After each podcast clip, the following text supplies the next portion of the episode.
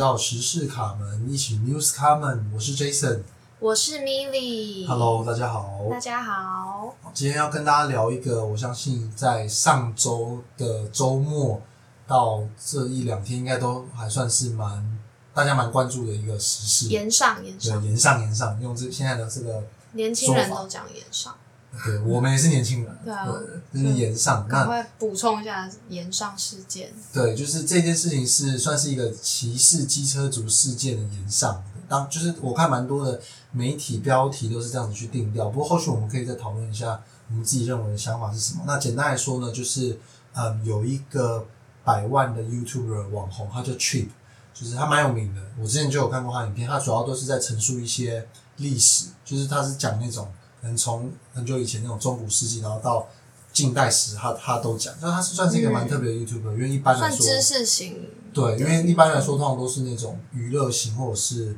可能是生活怪谈型，之类的。可是知识型又要又要就是嗯，跟历史做结合，我觉得是蛮特别的。那简单来说，它就是一个而且它还有百万订阅，对啊其实蛮厉害。蛮蛮厉害。我看我记得我关注的时候大概才十几万吧，然后后来就是陆陆续续，反正简单来说，它是一个百万的网红。然后呢，嗯，他在五月初的时候有接到一个交台北市政府交通局的业配，OK，希望说可以嗯请他帮忙协助宣导机车的行车安全。嗯对，嗯，那当然中这中间都一定是透过公关公司，因为基本上基本上来说，现在比较多的这种嗯自媒体的行销的手法，都是透过就是中间的公关公司去做统包。那基本上就是我们刚刚提到是五月初的时候找他叶配，那希望这个影片在六月中的时候就要上传。那其实我自己对啊，我就自己觉得这个时辰其实蛮赶，因为你要想他这种比较大的网红，他这种档期照理来说都是算已经排到蛮后面的，所以嗯临时要再插一个进去，其实本身上来说，第一个我们现在可以观察到一个一个点，就是本身这个叶配时辰上面就已经有一点，OK。然后第二个是嗯就是嗯，他们希望他协助宣传一些行车安全的理念，那包含了就是注意车前状况，OK。然后你过弯的时候要减速，切换车道的时候记得要打方向灯，分方向灯，然后不要跟大型车并行。那他们，我觉得这这四个点都蛮合理的。这个不管是机车的行车安全，或是一般的行车安全，都是需要注意的。所以到这边，我觉得都没有什么问题。但是我觉得他这个公关公就是媒体代理商啊，他一开始就有一个问题，就是他六月中要上传，然后他又希望他五月中就把影片交出来，可是他是五月初才接洽，对，跟他要就是呃合作这个业询配影片，，对对啊，所以等于说你你假设我接了这个案子，我跟你对接了之后，我还要确认，就是像他交通局的需求，就是我这四个点我要讲到嘛。对我我我讲了之后，我我是网红的话，我还要去发想那个脚本，对，发好脚本之后不是就开始拍了，我还要给业主确认嘛。好，还要来来还要来来回回改完，确认 OK 了，好，那我们拍拍了之后呢，还要再确认嘛，对？然后再剪，然后毛片，然后后置，然后最后出来的那个成品，可能还要剪好几个版本给给业主确认说要哪一种。其实那都蛮花时间，所以我觉得以时程来讲，这个开一开始这样子的一个业配的接洽，其实就已经我觉得没有很尊重创作者了。对吧？除非说他的要求很低啦，好，我们再往后面好了。对，就是我觉得至少是一个多月本来就算赶，那可是你又要求别人两个礼拜就要那只交两个礼拜、欸，就要交对啊片子给他，他是说影片然后不是说对啊，说我觉得这个本身第一个就是这部分就是有点怪怪的。那我们再继续往下看，那后来就是 Chip 也想说好 OK，那基本上他他的说法，当然这个是嗯这个百万网红本身的说法，就是说他秉持着一些社会责任，就想说是就是因为台湾其实机车族蛮多的，我们大概有嗯将近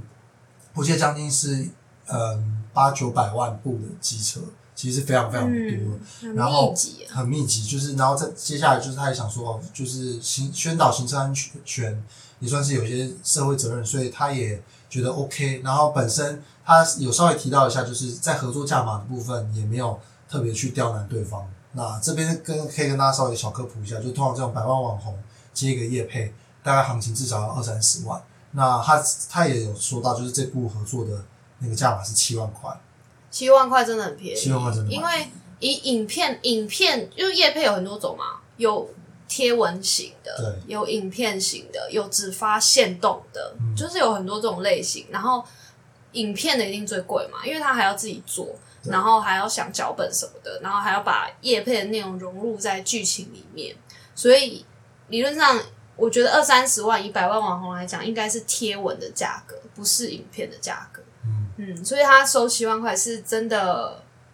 不知道是不知道他是基于什么样的理由，是不是这是他讲啦？但是是真的蛮便宜的。对，然后嗯，简单来说，他们接洽的那一周，就是 Chip 其实他就有，他有大概说明一下，他说他有去，因为他本身讲历史的，所以他有去图书馆借一些资料，然后当周其实就有把脚本传给对方。就那、嗯那周周末，他就把整个脚本写完，那大概是三千多字，其中大概前面三千字主要是他本身，因为他是我们刚刚提到他是知识型的 YouTuber，主要是讲述历史，所以他从历史台湾的产业发展的历史切入去，让大家知道说，诶，那为什么台湾会有这么多的机车？我觉得这个点其实挺不错的，就是嗯本身它的受众就是会很买单这样子的内容嘛。嗯，那那前面三千字是关于他的这个呃比较类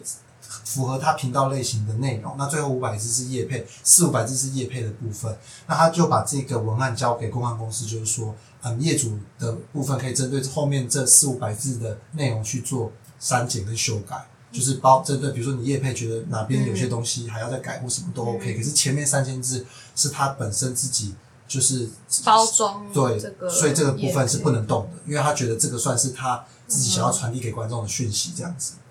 嗯 OK，然后呢，隔一个周末之后，后来公关公司就有大概传简讯，呃，sorry，传讯息。那简单来说，就是回复了一下业主这边的需求，就是他们觉得说，呃，包含文案结构里面，台北市内容的占比太少，应该要再多一点。那再有这个，我觉得就有点尴尬。他说他觉得业主觉得机车历史的部分占比太多，可以替换成台北市的机车肇事原因等等。那他觉得简单来说就是文案还要再调整。那他觉得他前面讲太多历史，他觉得后面叶片要再多一点，类似这样子。那到这个部分，就是这个 Chip 就表示他其实是已经就开始有点小不爽，因为他觉得稍微有点不太尊重他，对。然后再往下，再往下讲，就是在事情再往后面往下去延伸，就是在后面后后后面陆陆续续沟通上面，就是我觉得主要是这个嗯，他看到的讯息都会是让他觉得不被尊重，包含我们刚刚讲的，就是第一个是业主希望能够删减他想要跟观众沟通的历史的部分，然后第二个是就是他们甚至说他们觉得要有沟通到另外一个点是机车要礼让大小客车。这个点我不确定听众有没有概念，但是通常一般我们不管是你在考驾照的时候要考那个笔试，或者是可能一般人有特别去研究交通法规，或甚至是本身有一些相对应的知识的话，我就是看到这句话应该都会觉得怪怪的吧。机车要礼让大小客车，通常一般来说是大车礼让小车，嗯然后小车礼让行人。其实没有这种机车要礼让大小客车的这种说法。好像只有讲说，就是不是大小客车转大客车转弯会有那个内轮差，所以机车不要靠大客车太近。对我我觉得他讲可能不是礼让啊，可是可能传递上有一些失误吧应。该是，然后又或者是说，比如说直行的一定是优先，那转弯的要让直行，然后嗯那个呃，比如说支支道，就是比较小的道路要让干道，这种简单的逻辑就是有写在法规里面，但是就是机车要礼让大小客车这个点，确实他第一时间看到就会觉得蛮怪的。那再这个，我觉得就有点瞎，虽然我觉得有点好笑，就是他用一个牛排馆的比喻，我觉得蛮有趣的。那简单来说，他就是觉得说，如果今天他是一个嗯牛排餐厅的业者去找他业配，嗯那你前面影片讲这么多餐具的历史，那最后面讲牛排餐厅的内容这么少，然后因为他是说他有 Chip 说可以让业者去想要修改哪些业配的部分嘛，那他有说，那你前面餐具历史讲那么多，那后面还要我自己想说牛排叶配的内容要要怎么样修改？那你嗯觉得如果是这样子的话，他们能够接受吗？那所以这个我去不爽。看看到这他就直接炸锅，他就超级不爽，但是我觉得这个真的很没礼貌哎、因为你很怪，你你本来找 Chip 你就知道他是讲历史为主题的 YouTuber 啊，对啊？那他当然会用历史的部分来做你的叶配影片的包装啊，又不是每个每个带流量的 YouTuber 或网红，他会愿意单独一支，真的就是不做任何包装，只做叶配。我觉得那种影片叶配效果其实很差，也很差。其实我真的从来没有看过就是你很明显的看，它就是纯叶配的那种，其实做的很很很收手的，就是那种纯开箱的。嗯，我没有在攻击谁啊，但是因为还是你有在影射谁？我没有在影射谁，就是我我是说有些网红他的他可能原本他就是做开箱，所以他接业配的方式就是直接开箱，那这种就没有没有包装嘛。可是像 Chip 他原本不是做开箱的啊，他也不是什么生活类的 YouTuber，或是对啊，他就是。他就是一个历史知识型 YouTuber，然后交通局理论上应该也是因为他的一些知识的性质，才会觉得说，哎，那这样子的一个法规宣导或者是一个机车交通安全宣导的影片，适合由这样子类型的 YouTuber 来来做嘛？因为你不太适合让一种一些比较有争议性的 YouTuber 做这样子的业配影片啊，你还是要跟艺人你选代言人一样，你要有形象啊，对啊，所以你都已经找了这样子历史型的 YouTube，然后你又跟他说你历史讲太多，这不是很很让人生气吗？然后再来是，我觉得在我们进入到下一个，我觉得蛮关键的，就是的讨论的角度切入之前，我觉得你可以讲的是，就是这公关公司也蛮奇怪的，就是他他就是真的蛮，照我的感觉，我是觉得，因为我们刚刚陈述的其实都是实际上面就是去了它本身有贴附上一些对话内容的截图，就是其实是蛮原汁原味的还原。那我就会觉得公关公司在这中间其实有蛮多的地方可以去做，不管你是说口气或者是内容上面的表达。都可以再更婉转一点，就你一样可以达到你表达的方式。比如说，你觉得你觉得你的叶配内容不够，那你不要跟人家说你历史讲太多嘛。那你你就可以说，那我可不可以调高我后面叶配比例的内容比例？就业主觉得业配要多一点、啊，或者是说，对啊，我就说调高我的内后面叶配内容的比例，或者是文案比例能不能够做修正？就你一样可以达到你想要的效果，而不是一开头跟别人说，我觉得你机车历史讲太多，我觉得很奇怪。我觉得这个点是蛮蛮怪的。嗯，对吧？然后我觉得大概就是这些啊。那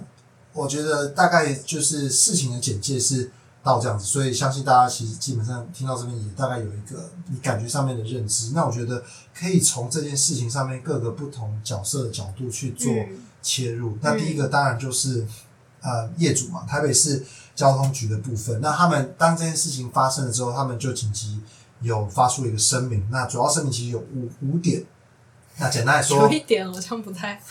对，有有有一点蛮好笑。那我们先讲第一点，他简单来说，他澄清说，他绝对没有跟 Chip 说，请他宣传机车要礼让大小客车的规定，因为这个本身就没有在法规里面。那他们绝对没有做这件事情。对，第二件事情，那他们是希望能够强调，不要跟，就是你刚刚讲的，不要跟大型车并行，哦要远离大型车，所以他觉得是沟通上面可能有落差。那第三个，我觉得这个蛮，这个怎么讲？这个那个耐人寻味的。他说，对，没有啊，他就是赶快把这个锅推出去啊。他说，在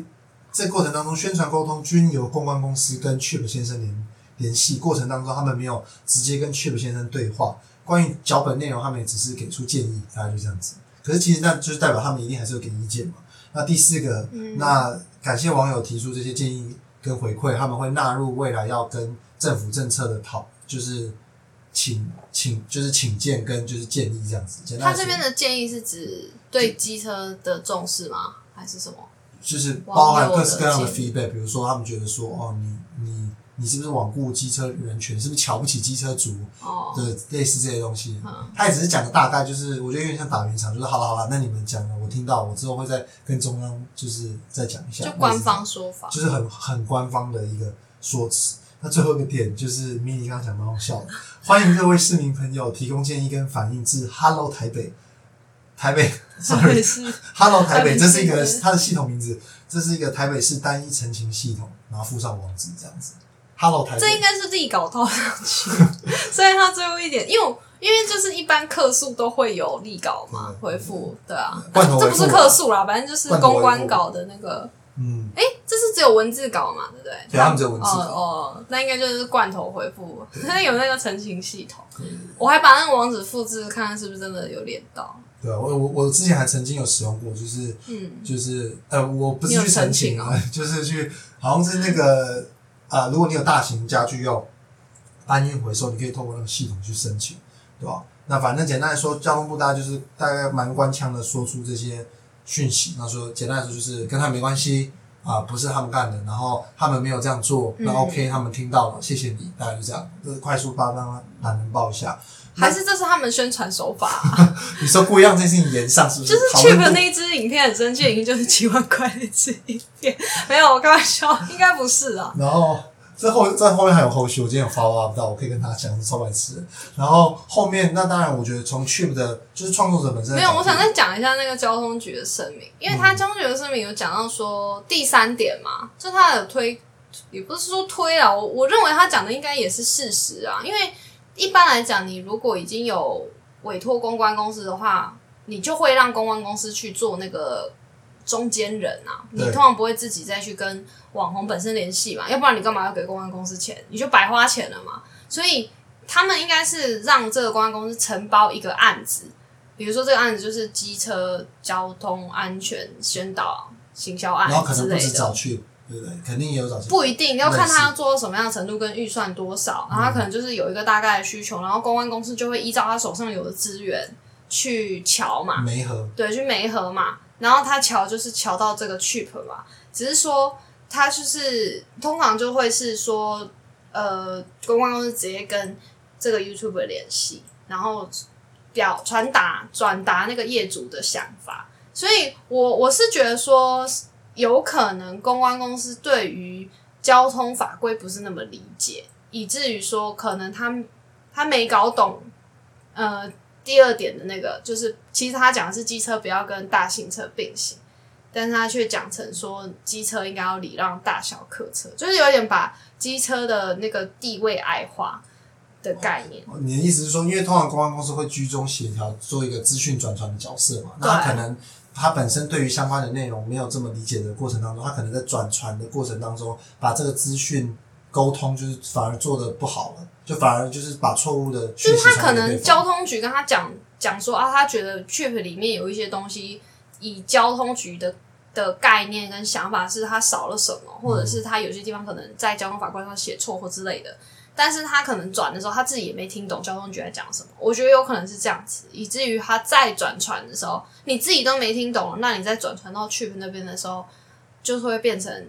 可能就变成牛排馆了之类的。所以我我觉得，虽然交通局这个声明好像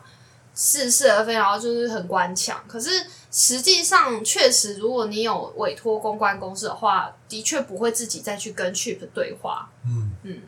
OK，然后那 Chip 这边本身他的他的角度当然就是第一个，他觉得很很不被尊重嘛。嗯我们刚刚有提到，包含了呃刚刚前面讲到的一些原因。那第二个是他觉得台北市交通局其实是一个完全就是惯老板的态度，就他觉得说你出钱就是觉得说你就是要照我的方式改，那你就是要照我方式去做，就是我不管你本身原本是做什么的，你就是要照着我的方式去改，然后也没有去做很好的沟通跟协调之类的，所以他觉得这个很不 OK。然后第三个是他觉得，呃，就是因为这些公部门都一直在歧视机车族，所以才会导致现在的机车路权，还有就是他认为在台湾的交通上面来说，有很多的车祸发生，其实本身是因为道路设计上面或者是法规的不完善，占有一部分的原因。那他觉得这些原因的一部分就是来自于这些公部门可能本身自己，因为大部他的理解应该是说，可能大部分人其实就不是骑机车嘛，上位者可能都是开车或什么，所以他们本身像开车人就会蛮讨厌机车，就会觉得他们一直在乱转，类似这种概念，所以他们觉得就是这样子的先入为主、错误的角度，所以导致他导致说，嗯，机车组一直在路权上面都没有得到平衡，大概是这样。他的想法就是大概是这三点，嗯我我觉得这个案子这件事情的话，嗯，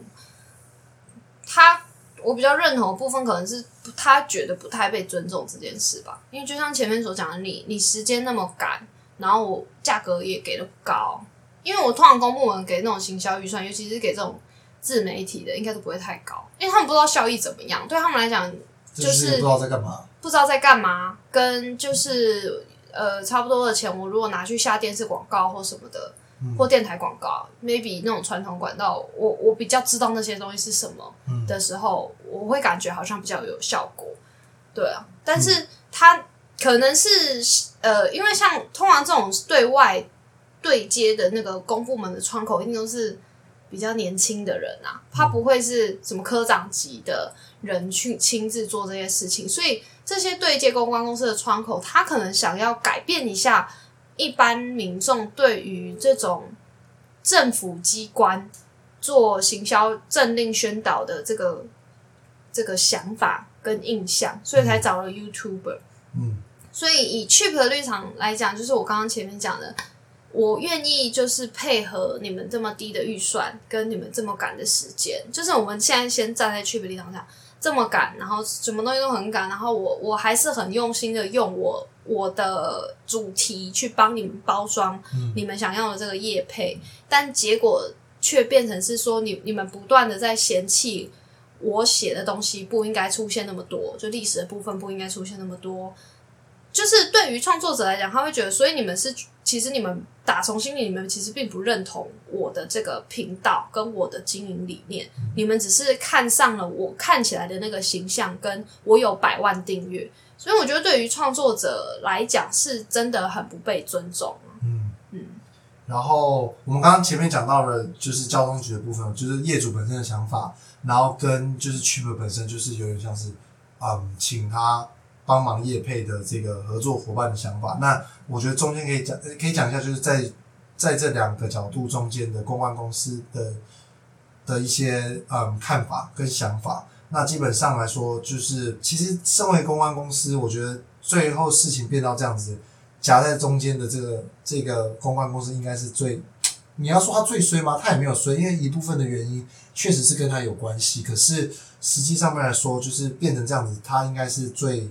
有点像是吃力不讨好了吧？因为一方面来说，他就像你讲，他本身的一些资源就是跟这些嗯百万呃不管是 YouTube 或者是其他的网红做配合嘛。那他这样子，他当然这次难免就会让这个网红不舒服。那下一次的合作或者是未来的合作，是不是还有机会？或者是他会不会就不找这家公关公司？就是他不跟你这家配合，那这样是不是就损失掉一个手上的资源？所以他对创作创作者那边其实他也不好交代。那另外一个是业主这边，这次这样子搞砸了，那会不会下一次 maybe 这个公关公司可能有一大部分的收入来源都是吃公部门的案子，对不对？那万一接下来之后不找他，那这个公关公司是不是就又更惨？就他等于两边都就是不好，就是不好好失去一部分的市场。对啊，对啊，那就是我觉得这个部分应该是就是他们会需要面临到的一个状况。然后另外一个是我们有大概找到，就是之前也是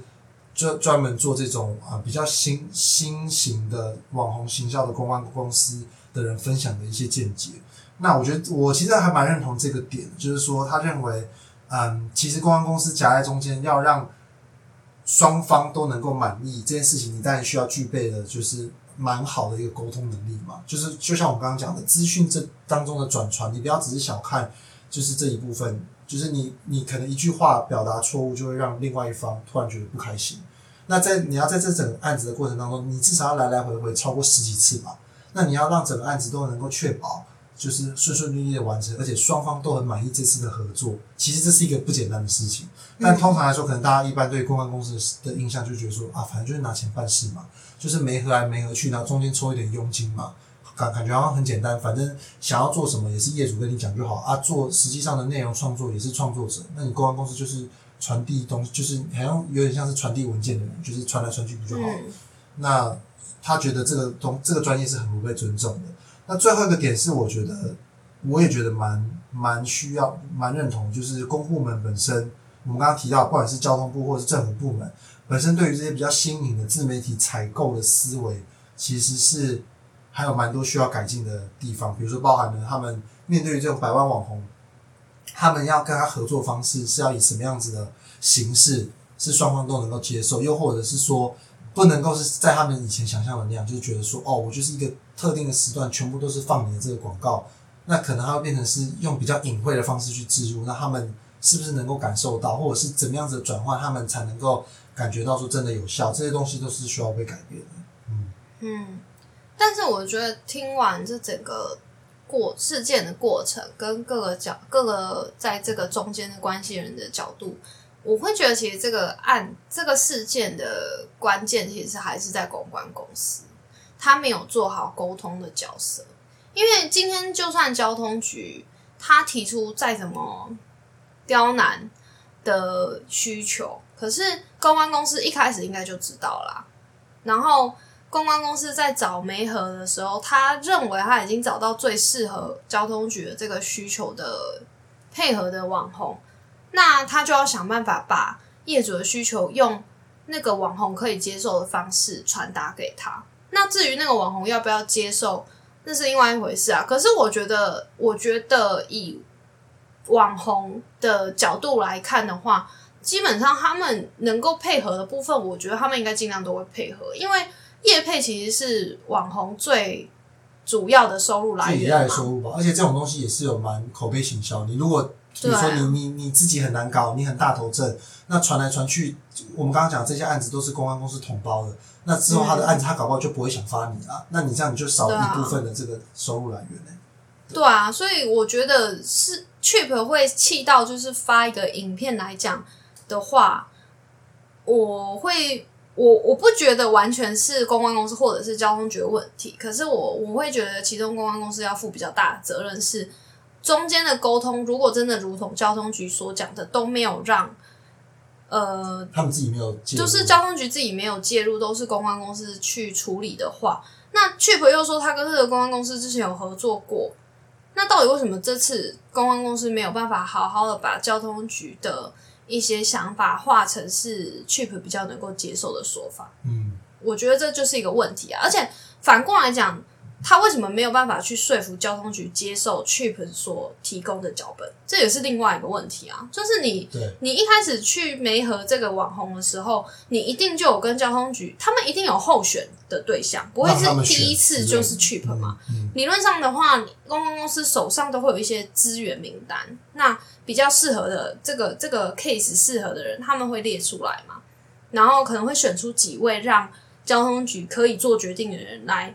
来 final 一下，说最后要谁，所以他们一定知道说 Cheap 这个这个呃网红过去他的业配影片是什么样的形式啊，不然他要怎么确认说要用它？嗯，因为之前我的啊，之前待过公司，我们就是也有跟公关公司配合过做这种就是网红的网红媒自媒体的行销，就是完全就是 mini 所说的那样子，就是公关公司会 propose，比如说我会告诉他说，我们这次档期想要呈现什么样子的产品或者是形象，那公关公司就会列出大概五到十位吧，比如说他们会，他甚至很低调可以告诉你说他是几万订阅，他是做什么事情的，他的客群都是什么样的人，都是年轻族群，都是老老人，然后他是红多久，就是他们其实都会讲的很详尽，因为对于我们来说，我们又不认识那些人，他当然讲的越清楚，我们才知道可以选谁，所以我敢打包票，交通局一定知道 Chip 是做历史影片的。然后他也也是一定是最后这个 final call，就是决定要去的，一定也是交通局自己决定，不会是公关公司就说我就塞这给你，你就接受，不可能，绝对不可能。有啦，有一种可能性是所有他们可以选的网红档期都来不及。哦，就是变成是被迫接受。也不是被迫啊，就是交通局可能就想说啊，那不然就他好了，哦有可能是这样，嗯然后以至于好像最这这当然都是猜测，可是以至于最后 Chip 出来的成品好像跟他们想象中有落差，嗯这是有可能的。可是回过头来，我觉得这个还是是公关公司的责任呐、因为今天你是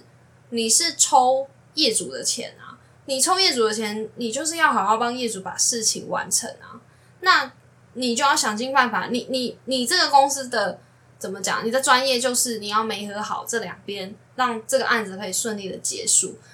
那你今天把案子搞成这样，而且应该 Trip 有贴对话的话，应该是都是蛮夸张的吧？就是很显然是没有在做沟通这件事情，你只是想要 Trip 按照交通局，因为交通局是业主，你只是想要 Trip 按业主的想法去改。那那这样的话，为什么业主不直接跟 Trip 讲就好了呢？就是公关公司存在的意义就不大啦。他没有尽到他该尽的，就是这中间最重要的沟通的角色嘛。对啊，所以我觉得以这个事件来讲的话，嗯，我最大的想法就是这间公关公司是谁啊？就是蛮雷的欸。听听起来，因为就我们刚刚讲的几个切入点嘛，就是这些讯息，因为我们刚刚的这些对话内容就是一五一十的还原，就没有加有天数的情况底下，那公关公司的这样的沟通方式确实是是有问题的。就是我们跟一般人讲话，你你去跟你的客户沟通，你都不会用这样的方式，对不对？就是这样子的转述，嗯就是有点就是完全不我觉得有点像是你他在用业主的角色去压创作他想要去压他就对了。对，可是我觉得公关公司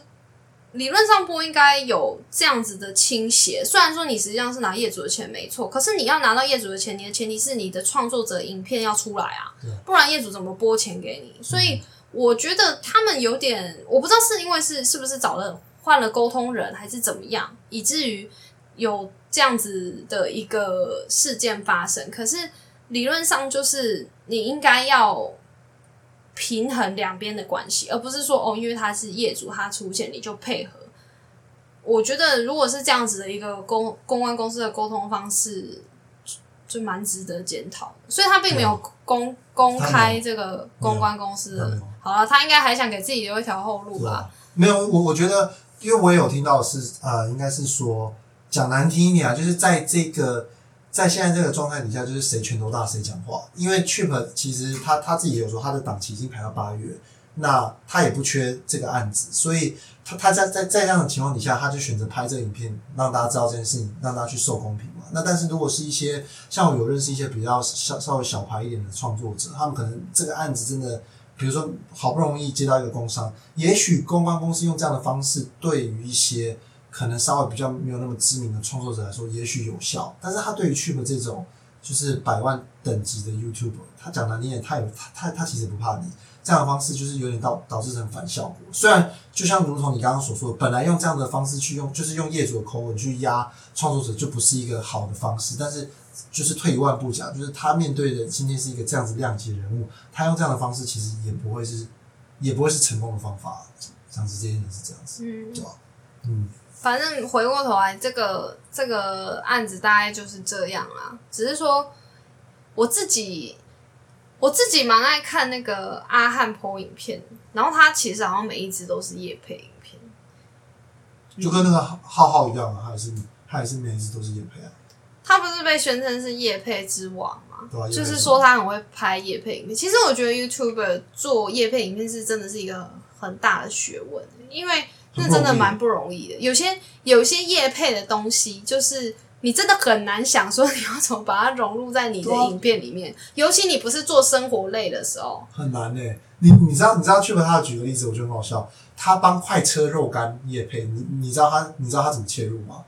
就是快车肉干，就是我们常会讲快车肉干的历史哦，就他讲说，以前肉干的历史是什么？蒙古在打仗的时候，他们就是把那个肉做做，就是风干做成肉条，这样才方便携带。就是啊就是，反正就是 真的是如他所说，就结合历史。就是其实我觉得，就像你刚刚提到，这些业配的东西真的千奇百怪，比如说从吃的书，还有书籍，还有比如说电玩，有的没有的都有。你要把它融入到你的主题，真的不是一件还有什么交友软体啊，什么那种服务型的对 app 的那种工商，其实真的很难啊。所以我是觉得说，反正回过头来，就是创作者很也是很努力的赶出这个脚本，然后想办法用他的方式去包装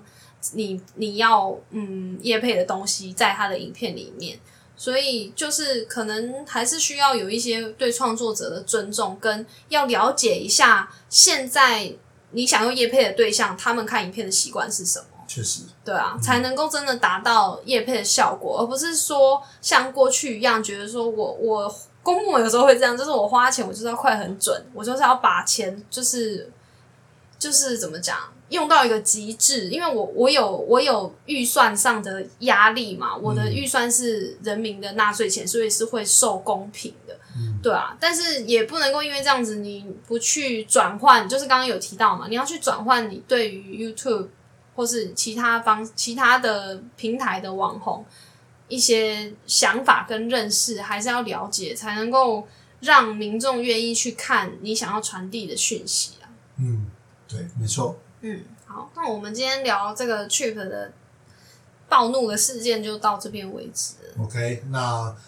如果你对这件事情有其他想法的话，也欢迎透过各式各样的连接告诉我们，我们也都一一做回复。OK，那我们今天这期节目就到这边喽，我们下一集再见，拜拜。拜拜。